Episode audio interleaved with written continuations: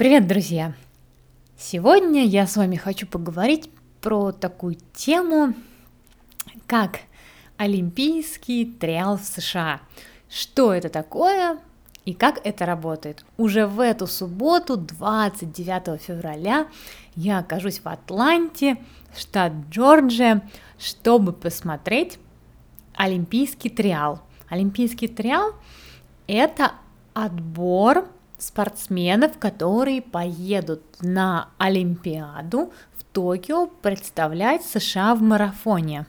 Казалось бы, все очень просто, но на самом деле все очень сложно. Давайте немножечко поговорим про историю олимпийских триалов. Первый олимпийский триал в США состоялся в 1968 году. До этого на Олимпиаду выбирали победителей крупных забегов, таких как Бостон, и про другие, я думаю, вы даже и не слышали. Один из них был тут у нас в Лос-Анджелесе, в Калвер-Сити, а, другой вообще с названием, которое никогда не слышала.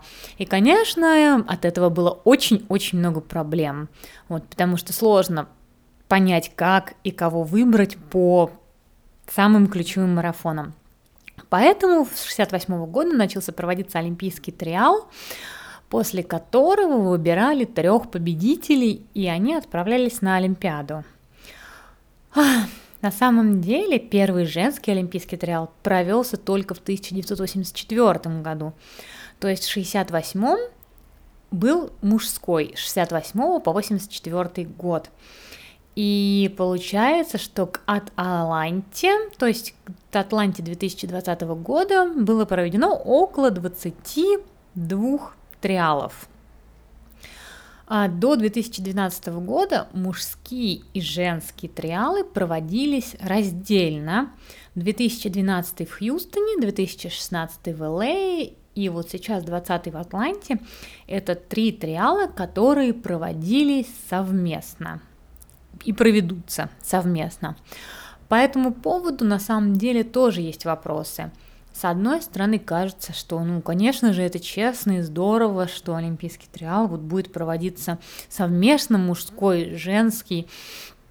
Но на самом деле говорят, что а, это сделали потому, что с 16 года начали транслировать по телевидению. Это просто намного удобнее, чтобы транслировать мужской и женский вместе.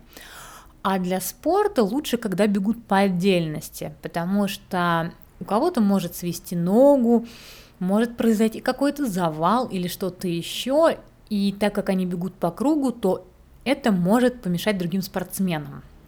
Конечно, все это очень сложно, и, наверное, спортсменам виднее, но мне кажется, что намного приятнее, когда ты бежишь вместе. Но с другой стороны, учитывая, что они бегут несколько кругов, конечно, в зависимости от места, то может быть наоборот и лучше отдельно. Ну, сложный вопрос. Возможно, со следующего года опять разделят. Но пока бегут все вместе. Итак, что вам еще интересного рассказать про э, Олимпийский триал? Первый состоялся в 1968 году а, в Аламозе в Колорадо, это на высоте, так как в 1968 году Олимпийские игры проводились в Мехико-Сити, и они были тоже на высоте. И на самом деле это очень здорово, потому что это такая получается симуляция гонки. И еще такой интересный момент, а, это, допустим, история про 1984 год. 1984 год, он, конечно, а, вообще выдающийся, потому что в этом году первый раз провели женский олимпийский марафон в Илее, в котором победила Джоан Бенуа.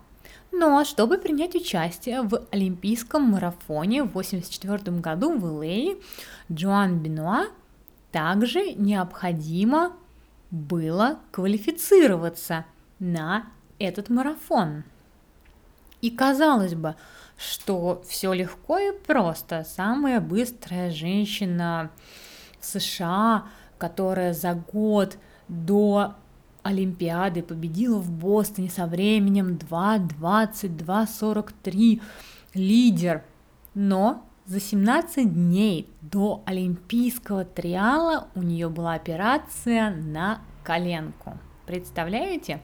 Наверное, в любой другой стране Джоан все равно бы побежала марафон. Но в США она должна была сначала пробежать триал, который состоялся в Олимпии в штате Вашингтон. Олимпийский триал в Олимпии. Очень забавно. А, конечно же, она смогла это сделать и завоевала свое место на Олимпийском марафоне, который она выиграла и стала первой женщиной, которая победила на Олимпийском женском марафоне в 1984 году в Лос-Анджелесе. А следующей чемпионкой у нас была и есть Диана Кастер, которая является держателем национального рекорда. Ее олимпийский триал был в 2004 году в Сант-Луисе. Что интересно, что за год до этого в Чикаго она побила рекорд Джо, Джоан Бенуа со временем 2.21. Но что примечательного по, про этот триал? А, казалось бы, что на самом деле Диана Кастер тоже такой лидер, и быстрее нее никого нет в Штатах. Понятно, что как бы все наравне, все борются, но все-таки. И все ожидали от Дианы Кастер победы на Олимпийском триале. В целом, все так и шло до 23 мили, только после 23 мили она побледнела, замедлилась и пропустила двух девушек. Да, она, скажем так, выхватила это третье место и поехала на Олимпиаду в Пекин, но все-таки это был такой важный урок для нее и для всех остальных, что энергия нужна, потому что даже во время триала или во время марафона, конечно, нужно хорошее питание, иначе случится вот так, как случилось с Дианой Кастер, и можно будет потерять всю энергию. Еще один трагичный случай, ну, конечно, наиболее трагичный случай прошел в 2008 году, произошел в 2008 году на а, мужском олимпийском триале в Нью-Йорке, когда один из спортсменов умер от сердечного приступа. Это, конечно, такое очень печальное. А что же еще примечательного про триалы мы можем заметить? Мой взгляд зацепился за триал 2016 года, который проходил в Илее. И если мы посмотрим внимательно на этот триал, то мы увидим, что уже в 2016 году а найковские спортсмены бежали в Vaporfly 4%. Тогда этого никто не заметил, потому что все эти кроссовки стали уже как на слуху после Элиуда Кипчоги. И в 2016 году они остались незаметными. Но, конечно же, не только найковские атлеты в 4% а, попали на Олимпиаду, нет, еще были и Брукасы, еще были и Скетчерсы, и Саюкони, так что не все, конечно, у нас в этом мире про кроссовки, но просто такой интересный момент, что в 2016 году никто не увидел их на ногах Галина Рипа, вот, и других э, найковских атлетах – но после всем известного двух часов на марафоне в Италии кроссовки были замечены. Если мы говорим о кроссовках, то, конечно, очень интересный такой момент, в чем же побегут в этом году, будут ли это Fly или они запрещены, Почему запрещены? Потому что по новым правилам кроссовки должны быть в свободной продаже полгода до соревнований. То есть по, они выступают в продажу 29-го как раз у нас здесь в США. И поэтому, наверное, никто еще в них не сможет побежать, несмотря на то, что Джордан Хассей, она, конечно же, в них тренируется.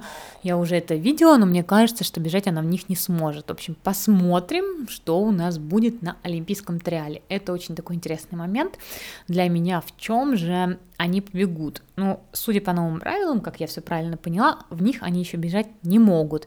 Но если вдруг они побегут в них, то я уже вам расскажу, почему, что и как. подробнее. А что же еще интересного про этот олимпийский триал? А как вы знаете, что в этом году, ну не в этом году, а для этой Олимпиады с 2020 года изменились стандарты. То есть раньше стандарт у нас на марафоне был 2.19 для мужчин и 2.45 для женщин. С этого года стандарт для мужчин 2.11.30 и для женщин 2.29.30 с этой Олимпиады. И это на самом деле достаточно жесткое урезание стандартов, то есть женщинам прилично, как мы можем увидеть, срезали. И для мужчин тоже. Так что теперь, чтобы попасть на Олимпиаду, нужно пробежать за это время в квалификационном окне на соревнованиях, которые м, подходят для того, чтобы потом принять участие в Олимпиаде, ну, для, на специальных маркированных соревнованиях. Итак, э, на самом деле, кроме, так скажем, временного окна, э, есть еще другое автоматически квалификационное окно для спортсменов. То есть это те, кто победил в 2017 и 2018 году а, американский марафон-чемпионат, а, американский чемпионат в марафоне.